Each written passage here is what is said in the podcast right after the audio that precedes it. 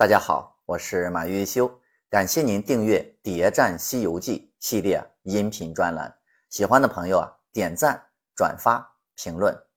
上一期啊，咱们讲到取经团队离开了车迟国，那可真是小型夜住，可饮饥餐。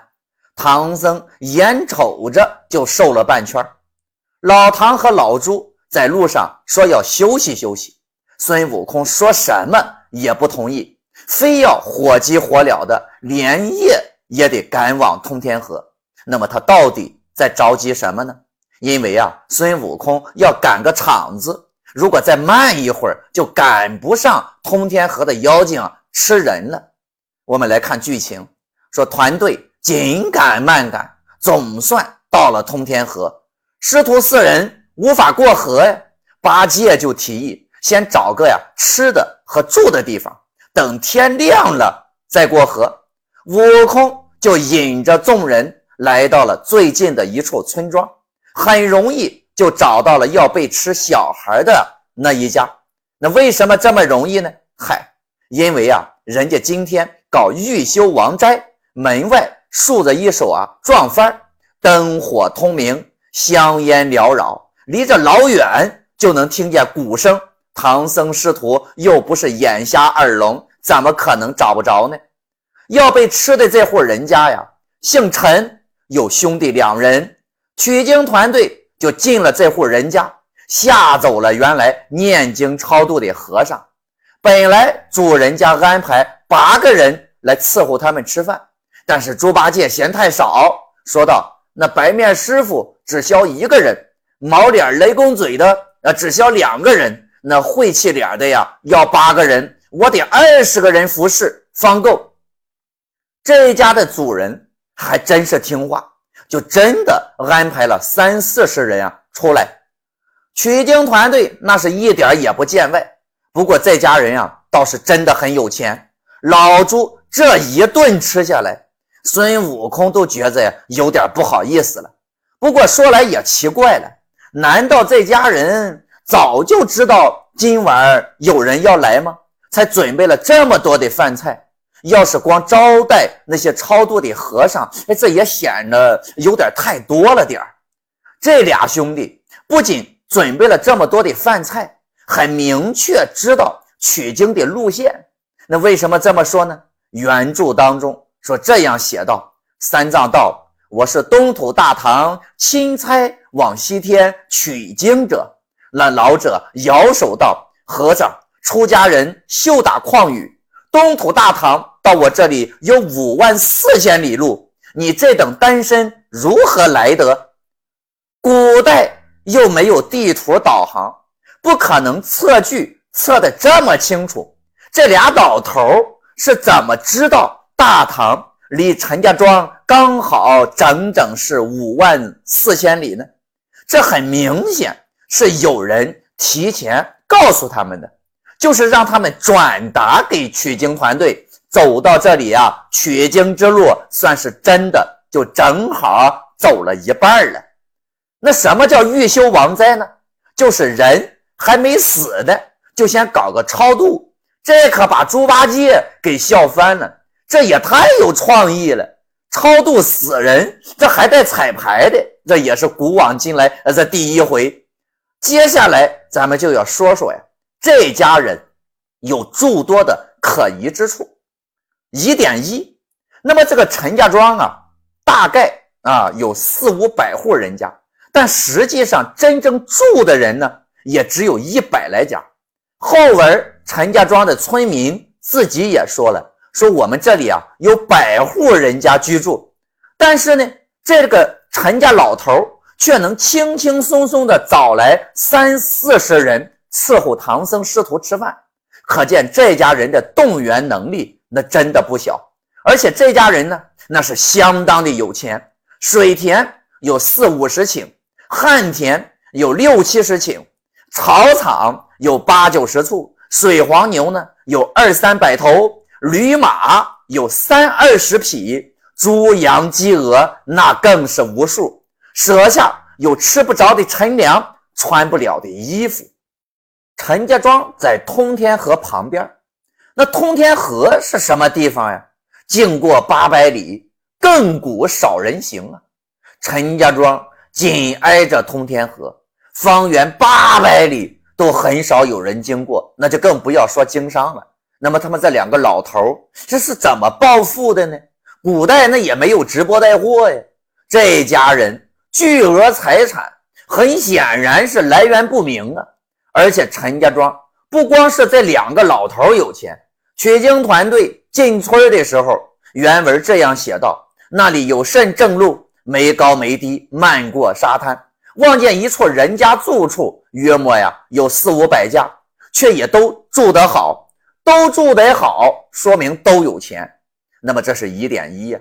疑点二，这家人哥哥六十三岁，有一个女儿叫做一秤金，弟弟呢五十八岁，有一个儿子叫做陈官宝，刚好这俩小孩都是八岁。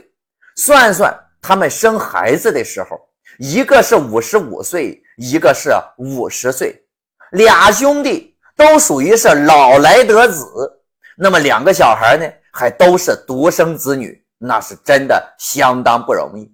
我们听着，这怎么就这么不合理呢？能生出小孩来，说明啥？说明这老哥俩身体没问题。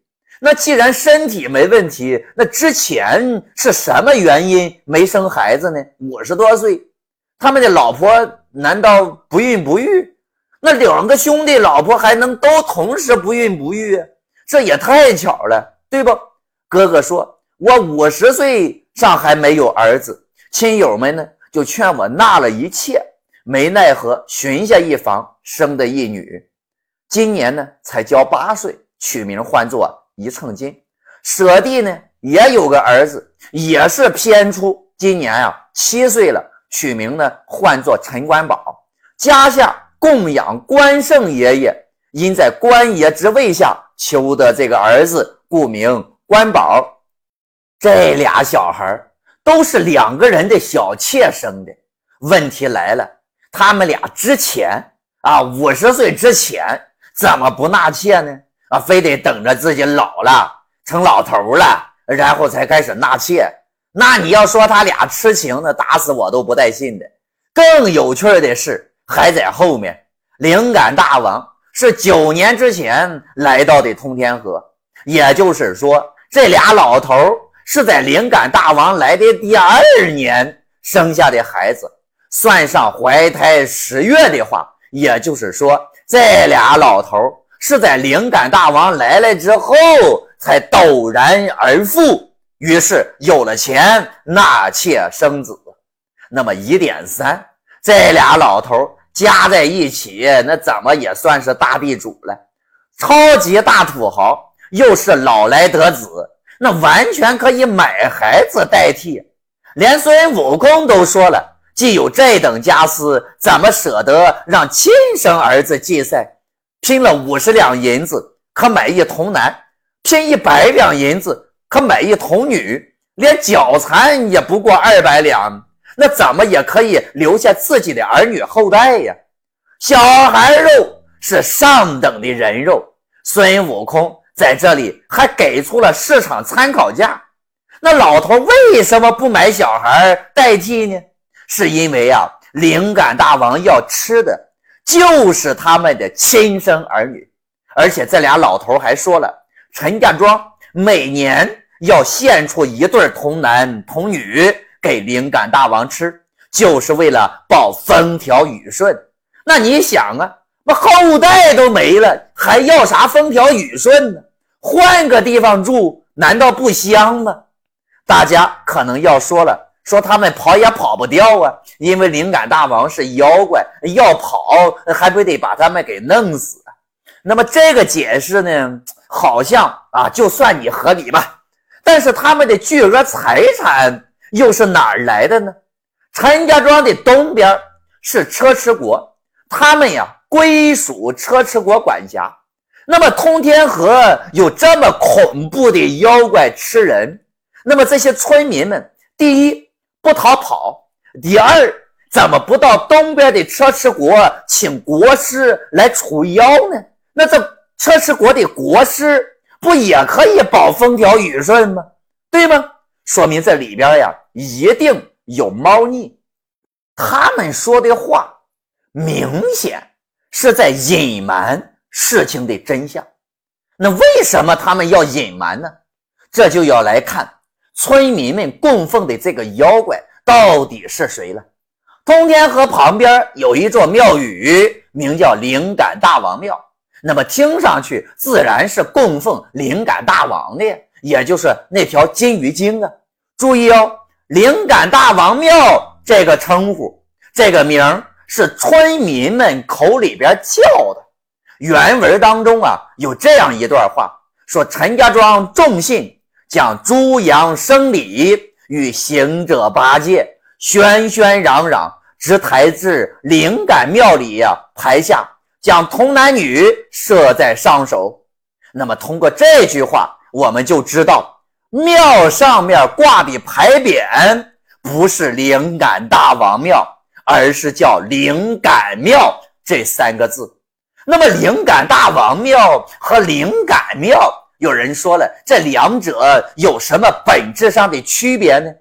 大家要知道，观音菩萨的名字就叫做灵感观世音菩萨，灵感二字那是观音的专属啊，它代表着的就是观音，就像释迦一样代表如来呀。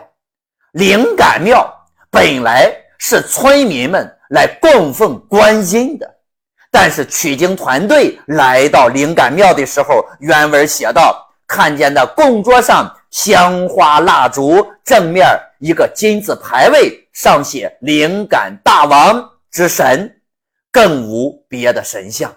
也就是说，现在的灵感庙已经看不到任何观音的影子了。取而代之的是妖怪金鱼精的身份。那么金鱼精撤走了观音的神像，换成了自己的神像，原因那自然就不用我多说了。那保护领导嘛，不能拖累领导，对吧？村民们万万也没想到，之前一直供奉的观音菩萨，一夜之间就变成了妖怪。